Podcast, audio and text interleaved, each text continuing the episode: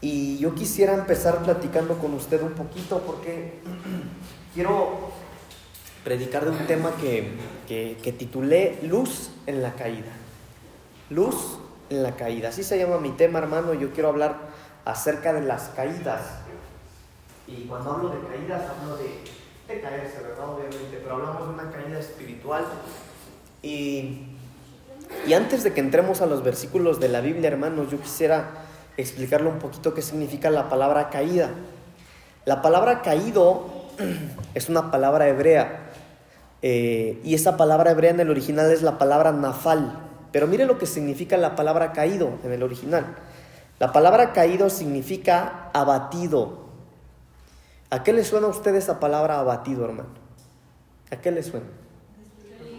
Destruido, triste. Bueno, significa abatido. Mire qué más significa. Significa apoderarse de. Eso significa caído. Caído es cuando alguien ya se apoderó de eso. En otras palabras, hermano, una persona caída es una persona que ya no tiene poder de sí mismo, sino que alguien más se apoderó de esa persona. Ese es alguien que está caído. Esta palabra nafal también significa decaído, significa derrumbado, significa derrumbado, significa falto, significa hecho muerto y también significa raza en ruinas. Raza en ruinas. Esto significa la palabra caído. Entonces yo quiero que nosotros veamos, hermanos, en la palabra del Señor algunos ejemplos eh, de las caídas o de los caídos, de los que han caído en la Biblia y que nosotros, hermano, podamos verlos a ellos como un ejemplo para no hacer lo que ellos hicieron y, por la, y, y ver qué hicieron para caer y nosotros no hacerlo. Entonces, empecemos hermanos. En el libro de Isaías, en el libro del profeta Isaías capítulo 14, versículo 12, 12, libro del profeta Isaías capítulo 14, versículo 12, ahí habla del primer caído.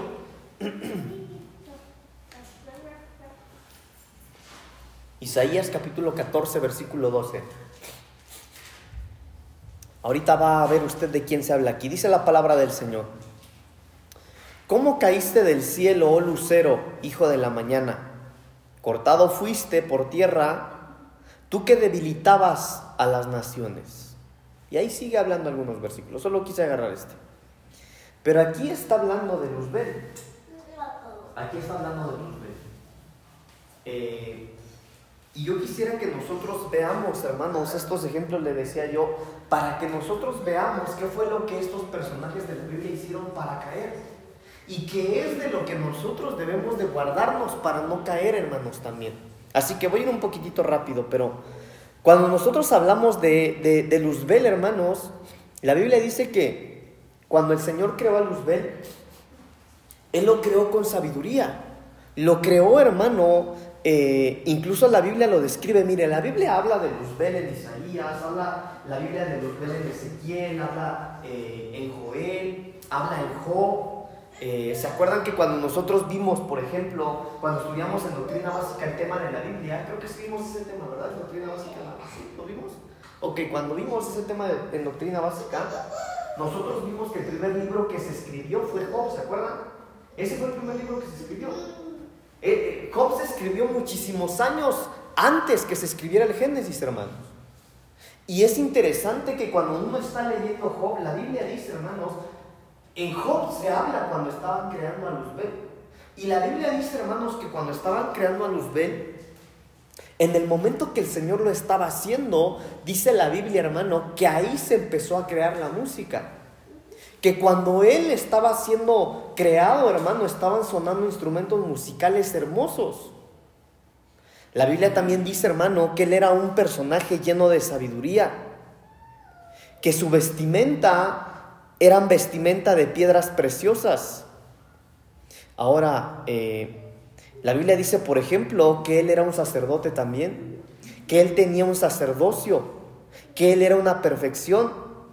Pero mire lo interesante, hermano. La palabra de Dios dice que Él estaba en las alturas. Y cuando Él estaba en las alturas, desde allá arriba lo enviaron para abajo. ¿Qué fue lo que causó, hermanos, a que a él el Señor tomara la decisión de tirarlo. Ojo, porque él cayó, pero porque el Señor lo envió hacia abajo. Pero todo esto ocurrió, hermanos, cuando eh, él empezó a gestar algo en su corazón. La Biblia dice que él quiso hacerse como Dios. La Biblia dice que él quiso tomar, eh, que él quiso tomar actitudes que no le correspondían, que él quiso usurpar el lugar de Dios y no supo mantenerse bajo una sujeción. Entonces lo primero que nosotros tenemos que ver en esta caída, hermanos, es que no hay caída, o, mejor dicho, que toda caída empieza en el corazón. Por eso hay una parte de la Biblia, miren, no lo tengo aquí en el mensaje, pero hay una parte de la Biblia que dice que por sobre toda cosa guardada, que guardes tu corazón. ¿Qué es lo que se gesta en nuestro corazón? Últimamente en las predicaciones yo le he mencionado estas palabras, hermano. ¿Cuál es nuestra motivación para hacer las cosas? ¿Cuál es su motivación? ¿Cuál es la motivación suya para estudiar, muchachas, muchachos? ¿Cuál es tu motivación para trabajar? ¿Cuál es su motivación para servirle a Dios? Porque aunque le, servimos a Dios, hermano, podría ser que servimos pero con una motivación errónea. Entonces la caída empieza en el corazón. Nosotros tenemos que estar continuamente examinando nuestro corazón y no dar en nuestro corazón una, un permiso, hermanos, y que, y que esas cosas que nos lleven nuestro corazón a hacer nos hagan caer. Por otro lado, también vemos aquí la sujeción. A él se le dio un sacerdocio, hermanos. Miren, Sí, porque mucho se habla del diablo, hermano. Por ejemplo, hay mucha gente que piensa que el diablo es feo. La Biblia no dice que es feo. La Biblia dice que es lindo. Fíjese nada más que está hecho de piedras preciosas. ese cuate se mueve y al moverse produce música linda. Ah, eso no nos enseñaron de chiquito. A mí no me dijeron eso del diablo. Me dijeron que ese cuate traía un tenedor aquí, que era rojo, que tenía orejas y tenía cola. Les dijeron, no. Pero escuche esto, hermano, escuche esto. Hermano, fíjese usted si no era importante que la Biblia dice que él era un sacerdote, que él era un sacerdote en el cielo. Pero a él, hermano, estar en las alturas le hizo daño de tal manera que no conforme con lo que Dios le había dado, quiso usurpar su lugar. Entonces nosotros debemos ver nuestro corazón, hermanos, conocernos y cuando nosotros estamos en la presencia del Señor, saber que somos lo que hay en el plaza. Nosotros tenemos, debemos tener la capacidad, hermanos, de entender que tal vez nosotros vamos a anhelar ser usados en muchas otras cosas, pero si al Señor no le place, no te aferres. Mire, es como cuando, eh, mire, ustedes saben que a mí me gustan los carritos, ¿verdad? A mí me encantan los carritos, hermano. Y también los de verdad, aunque no tengo ni uno todavía. Pero si yo tuviera, si yo fuera millonario, hermano, mire, yo le digo a mi esposa, mi amor, nos vamos a comprar un carrito, ¿verdad? Porque nosotros vamos a comprar un carrito, no viejo, le digo, porque nos van a dar ahí, pero yo le digo a mi esposa, cuando los años pasen y tengamos nuestro carrito bien, yo me quiero comprar un clásico, le digo a mi esposa. A mí me encantaría tener un carro viejo, viejo, viejo, viejo, hermano, me encantaría. Bueno, pero ahí le voy. Pero no porque lo tenga, hermano, yo me voy a andar lamentando ahorita. Y si el Señor le place jamás darme un carro, ¿podré yo vivir con eso? ¿Con qué motivación nosotros hacemos lo que hacemos?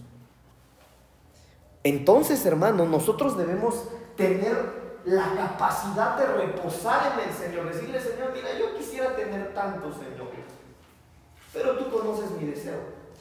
Y si aún no me lo has dado, o si no me lo vas a dar, tranquilo, Señor.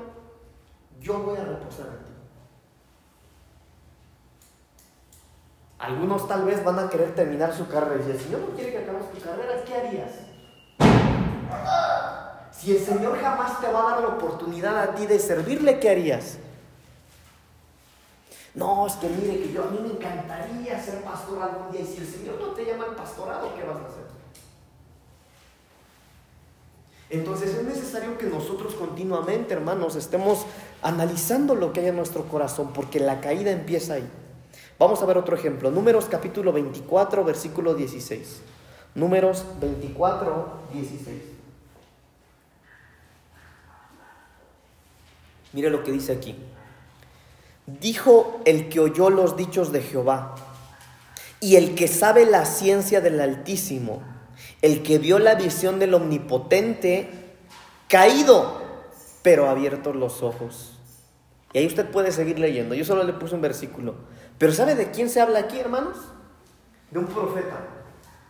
De un profeta llamado Balaam. Y mire cómo lo describen aquí al profeta. Un profeta de Dios llamado Balaam.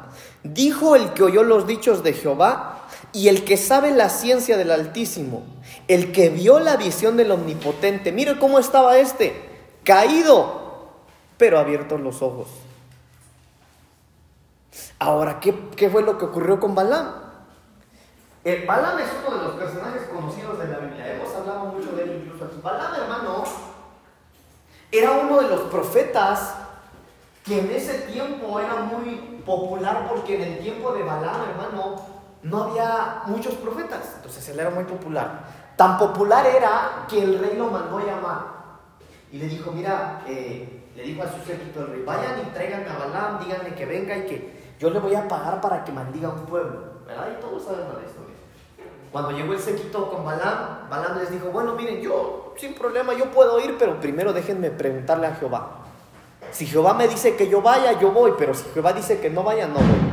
Y dice la Biblia, hermanos, que Balaam consultó a Jehová en la noche y en esa noche el Señor le dijo, no puedes ir, porque el pueblo al que el rey quiere que tú vayas a maldecir es mi pueblo y no lo puedes maldecir. Ok, entonces se levantó el profeta y, les dijo, bueno, eh, vayan con el rey y díganle que no puedo ir, porque Jehová me dijo que no vaya.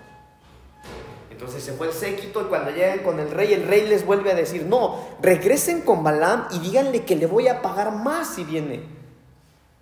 Entonces la Biblia dice, hermanos, que regresaron con Balaam y le dijeron, Balaam, dice el rey que te va a pagar mejor si tú maldices al pueblo. Y ahí fue el problema, hermano.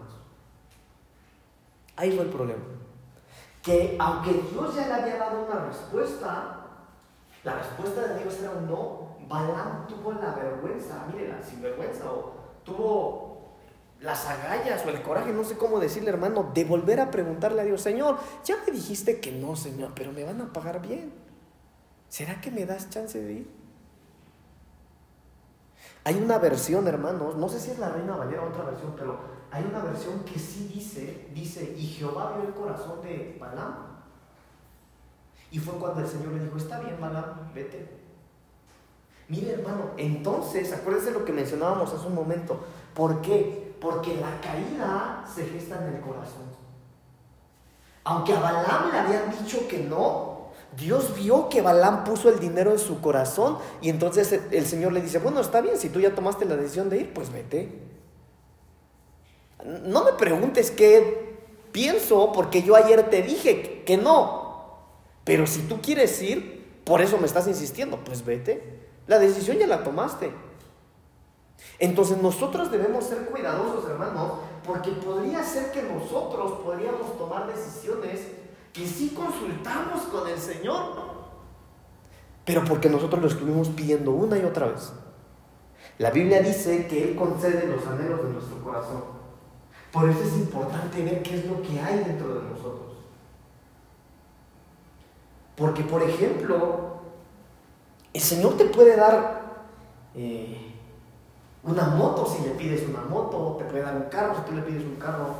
Porque Él concede los anhelos de tu corazón. Pero si te matas en esa moto no es problema de Dios. Y si chocas en el carro, mire, supongamos, le voy a poner un ejemplo, hermanos. Supongamos que estoy ahorrando, ahorrando,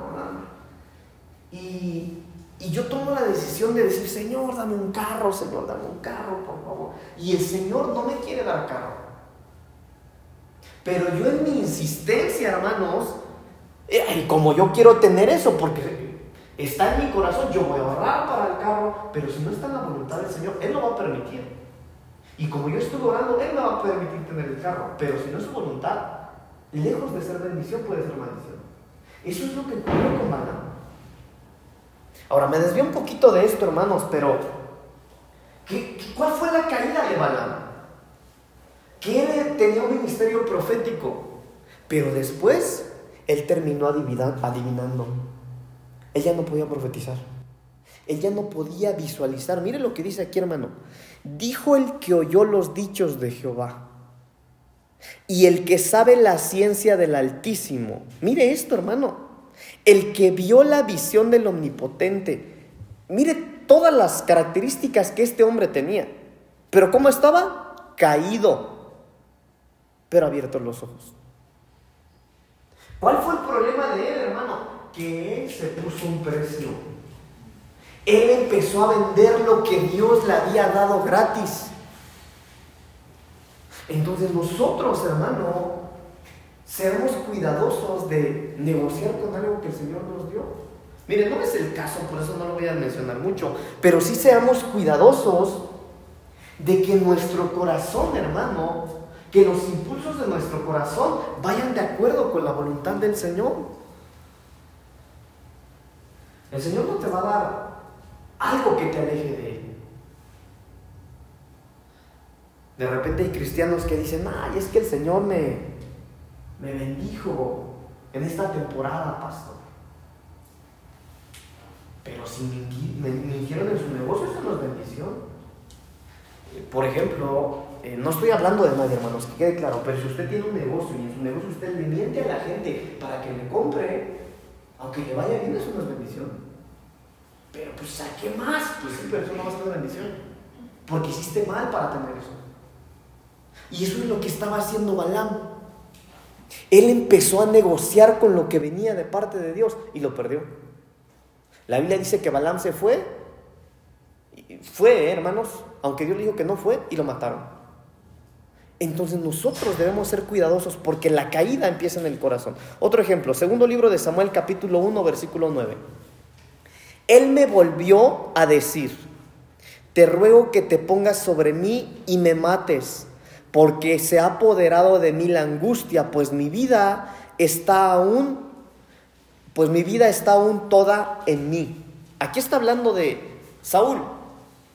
Está hablando del momento, esta parte de la Biblia está hablando, o aquí está hablando el hombre que mató a Saúl. Yo no sé si usted sabe cómo murió Saúl, pero la Biblia dice que Saúl murió de la siguiente manera. Saúl, hermanos, eh, estaba en un momento de angustia por, una, eh, por un fracaso en una guerra que había pasado y Saúl no tuvo las agallas de morir peleando. Saúl ve a uno de los de, sus, de su gente, de su ejército y le dice, hey, mátame, mátame. No quiero que me mate alguien más, entiérrame la espada tú. Y así fue que murió Saúl. Y aquí está escribiendo eso, aquí está hablando el que lo mató. Dice, él me volvió a decir, te ruego que te pongas sobre mí y me mates, porque se ha apoderado de mí la angustia, pues mi vida aún está toda en mí. Ahora, eh, de Saúl también les prediqué el domingo, hermanos. ¿Cuál fue el problema de, de Saúl? El problema de Saúl fue que él le falló a Dios por no fallarle a los hombres. El problema de Saúl fue que él hizo todo por quedar bien con los suyos sin importar quedar mal con Dios. Y eso causó su caída. Entonces nosotros debemos de analizar, una vez más se lo digo, lo que hay en nuestro corazón para que nosotros no pretendamos estar bien delante de, de los hombres y estar mal delante de Dios. Lo ideal, hermanos, es que nosotros todos los días, cada día que nos levantamos, pretendamos agradarle al Señor con nuestras decisiones, en nuestras relaciones, la relación que tenemos de hijos con los padres, de padres con los hijos, entre hermanos, como estudiantes, como empleados, como patrones. ¿Por qué, hermanos? Porque la caída de Saúl fue que él hizo todo por estar de pie ante los hombres, aunque estuviera caído delante del Señor. Uno más, Gálatas capítulo 5, versículo 4. Gálatas 5, 4. De Cristo os desligasteis, por lo que por la ley os justificáis, de la gracia habéis caído. Aquí es los Gálatas. ¿Quiénes eran los Gálatas? Una iglesia. Una iglesia. Y la caída de esta iglesia se dio Porque ellos dejaron o hicieron la gracia a un lado y volvieron a retomar la ley. Déjenme le explico un poquito para que entiendan. Antes de que el Señor Jesucristo viniera a la tierra, hermanos, todo era ley. Ahí aplicaba eh, el ojo por ojo y el diente por diente, de una manera literal. Por ejemplo, eh, si Saúl mataba a alguien a espadazo, el, familiar del que mataron podía venir ante la ley, hermano, podía venir y matarlo con una espada. Era el ojo por ojo y el diente por diente. Eso era real. Pero cuando el Señor Jesús viene, entra la gracia y la misericordia. Pero el paso de los años, hermanos, el apóstol Pablo de repente viene a la iglesia de los Gálatas y les dice esto, no es posible que ustedes hayan hecho la gracia a un lado y se hayan convertido en legalistas otra vez. Ahora, esto es bien interesante. Porque eso en estos tiempos se puede dar o se está dando, se está dando.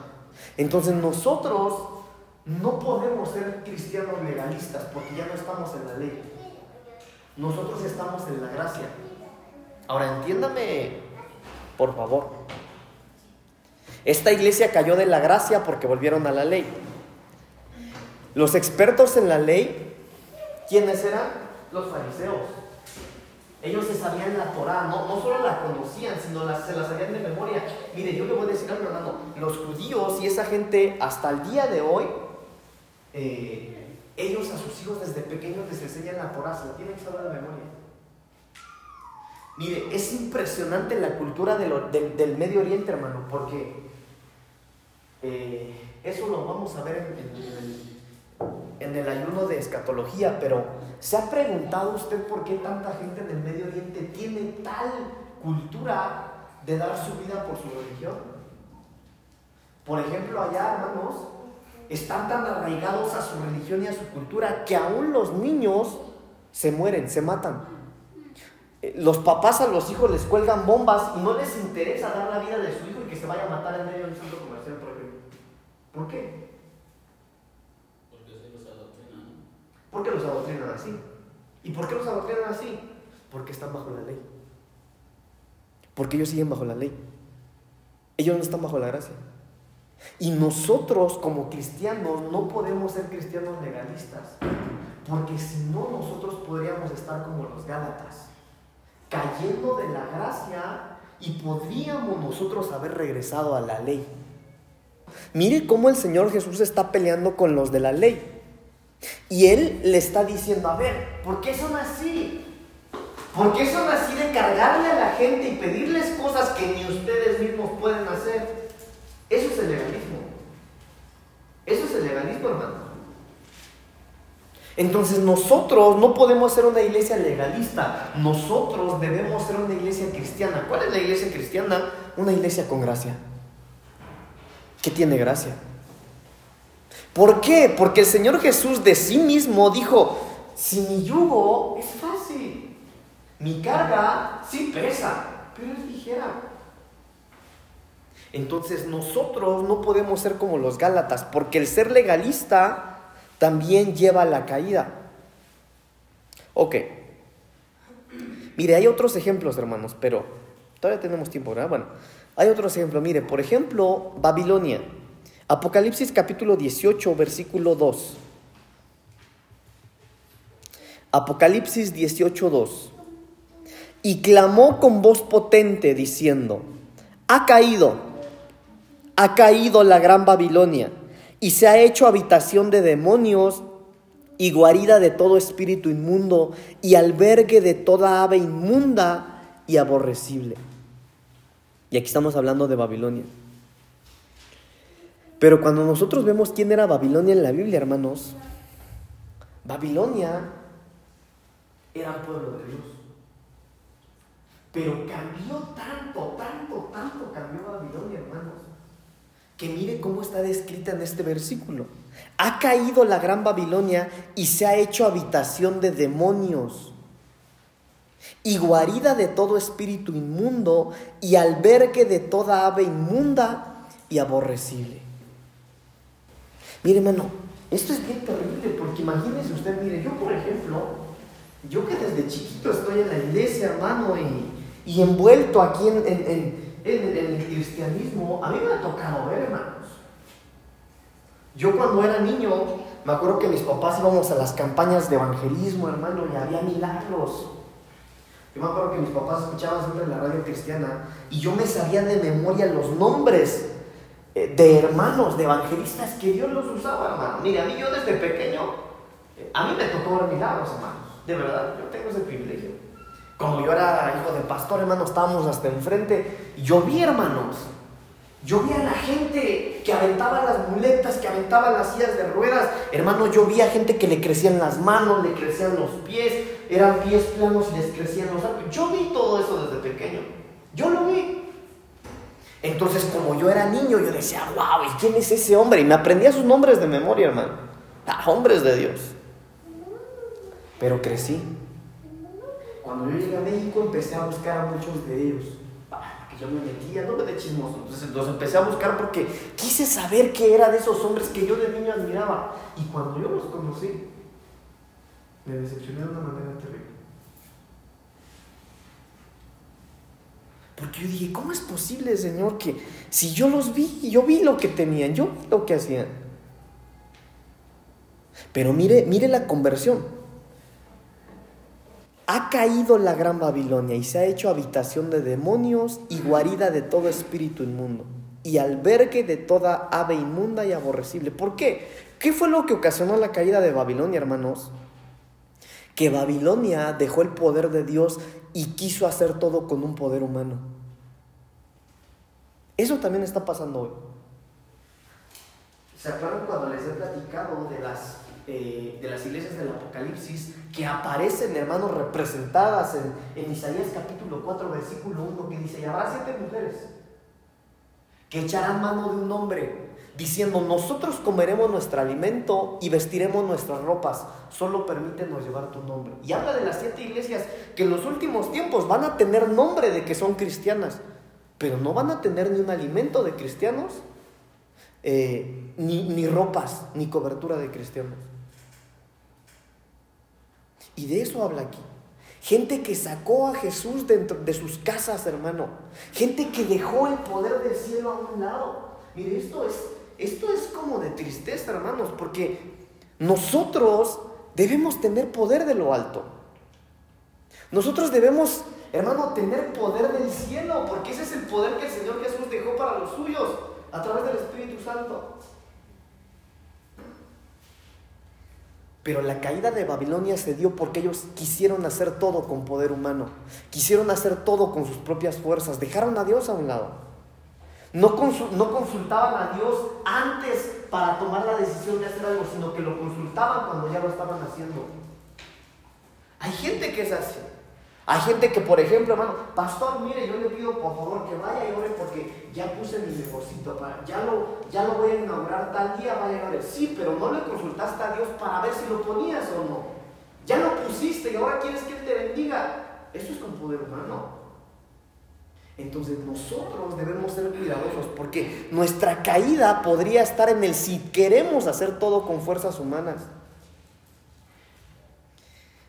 Bueno, hay más ahí, hermano. Mire, la caída de Judá, la caída de... Mire, vamos a leer este Apocalipsis capítulo 2, versículo 4. Apocalipsis capítulo 2, versículo 4. La iglesia de Éfeso. Aquí está describiendo la iglesia de Éfeso y dice, pero tengo contra ti que has dejado tu primer amor. Recuerda por tanto de dónde has caído y arrepiéntete y haz las primeras obras, pues si no, vendré pronto a ti y quitaré tu candelero de su lugar si no te hubieses arrepentido. Acá estamos hablando de la iglesia que cayó de su primer amor. Ah, yo creo que aquí nos identificamos todos, hermanos. Y este, es, y este es el punto al que tenemos que llegar, porque sí está buena la enseñanza y los caídos, pero ¿y cómo se levanta uno? Hermano, ¿cómo se levanta uno? ¿Cómo recupera uno su primer amor? Esta iglesia cayó del primer amor. Pero es interesante que la Biblia, cuando la describe, dice que aunque ellos habían caído de su primer amor, seguían perseverando, seguían predicando, seguían sirviendo, pero sin amor. Así hay muchas iglesias. Así muchos cristianos. Así hay muchos templos. ¿Se acuerda que hablamos de los dos templos, verdad? Hay muchos templos que predican, que sirven, que caminan, que están avanzando, pero están caídos en su primer amor. Y nosotros no podemos ser de esos. No podemos ser de esos. ¿Sabe que Esto es mío, hermano. Mira, esto no es ni doctrina ni es Biblia. Esto es algo muy personal, pero se lo quiero compartir. Yo pienso, yo personalmente pienso que el amor al Señor eh, se nota en qué tanto anhela su venida. Repito, es algo muy personal. Pero pregúntese usted si anhela la venida del Señor. ¿La anhela? Porque una cosa es decir, ah, no, sí, qué bonito, Él viene. Sí, yo creo que sí lo espero. Pero la anhela, hermano. La anhelan, hermanos. Porque yo, repito una vez más, es personal, pero yo sí pienso, hermanos, que el primer amor se nota en eso. Porque cuando tú estás enamorado de alguien, tú anhelas verle desesperadamente. Encontrarte una vez más con él. Vivir para eso, hermanos. Vivir para eso. Cuando el Señor Jesús dijo, le dijo a los fariseos, hey, dejen de cargar a la gente con cosas que ni ustedes hacen. No sean chismosos. Primero hagan ustedes y después pidan necesarios que lo hagan. El Señor Jesús dijo, no, tranquilos, si mi, mi llamado, la vida de cristiano que yo les presento, pero ¿sabe cuándo es fácil, hermano? Cuando uno está enamorado. Porque cuando tú estás enamorado no te cuesta pasar tiempo con él. Cuando tú estás enamorado no te cuesta guardarte. Cuando tú estás enamorado no te interesa si te juzgan o te critican por ser, por ser distinto. Pero cuando no hay amor, cuando no hay amor, en la espera haces muchas cosas en lo oscuro. Cuando no hay amor, puedes estar sirviendo, puedes ir avanzando, pero estando caído. Por eso hay mucha gente que aunque está sirviendo, es que no sé, pastor, no sé qué me pasa. Mire, yo sirvo en la iglesia, pero no me siento bien.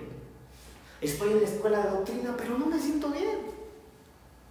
Cada vez busco qué hacer en la iglesia, estoy sirviendo, estoy en este departamento, pero no me siento bien. No te sientes bien porque no estás enamorado.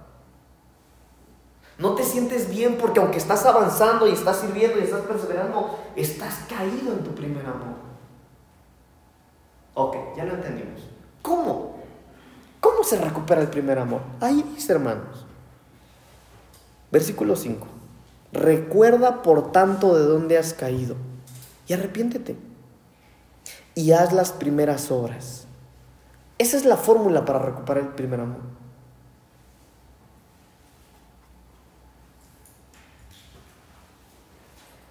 Arrepentirnos del pecado, dejar de hacerlo pero empezar a hacer otras cosas. ¿Empezar a hacer qué? Empezar a hacer lo que hacíamos cuando estábamos enamorados del Señor.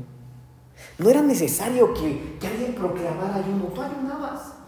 No era necesario que te dijeran, ok, los jueves a las 5 de la mañana, no, tú a las 3 te levantabas y orabas, no dormías, querías pasar tiempo con el Señor. Es volver a las primeras obras. Pero no te puedes levantar o no puedes levantarte de la caída del primer amor porque no estás haciendo lo que hacías antes. Entonces hay esperanza para los que están caídos. Mire, vamos a Judas, termino con esto. Judas capítulo 1, versículos 24 y 25. Se lo voy a leer o lo leemos en la Reina Valera y después se lo voy a leer en esta traducción, que es la nueva traducción viviente. Pero mire cómo dice Judas capítulo 1, versículos 24 y 25. Y aquel que es poderoso para guardaros sin caída y presentaros sin mancha delante de su gloria con gran alegría, al único y sabio Dios, nuestro Salvador, sea la gloria y majestad, imperio y potencia, ahora y por todos los siglos de los siglos. Amén. Ok. Pero déjeme leer el versículo 24 en la nueva traducción viviente. Escuche esto. Y ahora que toda la gloria sea para Dios, quien es poderoso para evitar que caigan y para llevarlo sin mancha y con gran alegría a su gloriosa presencia. Hermanos, ese es el deseo de Dios. Ese es el deseo del Señor Jesús. Imagínese usted cuál es el deseo de Dios si Él al, Hijo único que tenía lo envió por nuestra causa. Porque Él nos quería ver levantados, no nos quería ver caídos. Y no solo eso, sino que la Biblia dice que Él es poderoso para guardarnos sin caída. Hermano, por eso es que nosotros estamos en esta noche aquí. Porque podemos estar bien caídos. Pastor, la verdad yo llevo caído tal vez un año o más, pastor. La verdad, hace más de un año que yo me siento terrible. Bueno, qué bueno que viniste esta noche. Porque el Señor está aquí. Y es su anhelo, es su deseo. Él tiene el poder de presentarnos delante del Señor, delante del Padre, sin caída.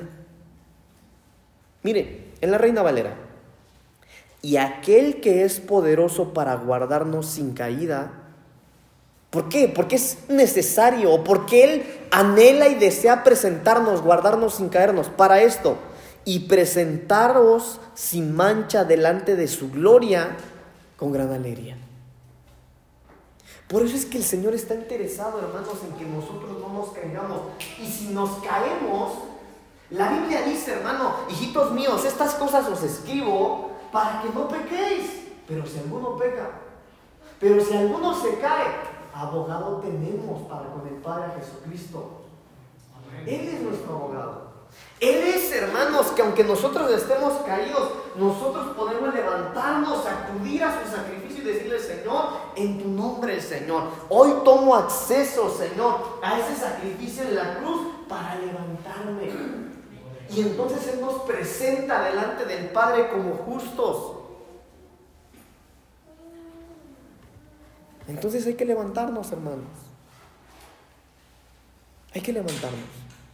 Hay que presentarnos delante del Señor. Recuerda, por tanto, de dónde has caído, dice la palabra del Señor. Recuérdalo. No pidas perdón por pedir perdón. No, no, no. Recuerda, analiza. ¿Qué fue lo que te hizo caer? Y ahí, una vez que recuerdes de dónde has caído, arrepiéntete y vuelve a hacer las primeras obras. Oremos, Señor, yo te doy gracias en esta noche. Te doy gracias, Señor, por tu palabra, porque, oh mi Señor, qué hermosa es tu palabra, Señor. Qué hermoso, Señor, lo que nos has dejado plasmado, Señor, ahí en las letras. Qué lindo, Señor, que es tu gracia y tu misericordia. Señor, en esta noche yo he hablado acerca de los caídos y hemos visto algunos ejemplos, Señor, de las cosas que no tendríamos que hacer para no caer. Pero, Señor, en esta noche yo quisiera que tu Espíritu Santo, por favor, ministre esta palabra. Yo no puedo hacer nada por ellos, Señor. No puedo hacer nada por ellos. Pero tú has dejado al consolador, tú has dejado a nuestro ayudador, al Espíritu Santo. Y yo te pido en esta noche, precioso Espíritu Santo, en el nombre de Jesús, que tú selles esta palabra en los corazones. Que hables, Señor, ahora a su espíritu, que hables a su corazón. Y le recuerdes, amado Dios, que eres tú nuestro abogado para presentarnos delante del Padre como justos, como limpios, como puros, sin mancha, sin arruga. Padre, que enviaste a tu Hijo único, al amado, en medio de nosotros, Señor, para perdón de nuestros pecados. Yo te suplico, papito lindo, en el nombre de Jesús, que extiendas sobre nosotros, Señor, tu manto de perdón que podamos nosotros, Señor, recuperar nuestra condición de hijos, aunque pródigos tal vez. Algunos, Señor, comiendo algarrobas, otros tantos fuera de casa, Señor. Yo envío esta palabra, Señor, no solo para el que está en esta noche, en este lugar, sino para todo aquel que me escucha, Señor.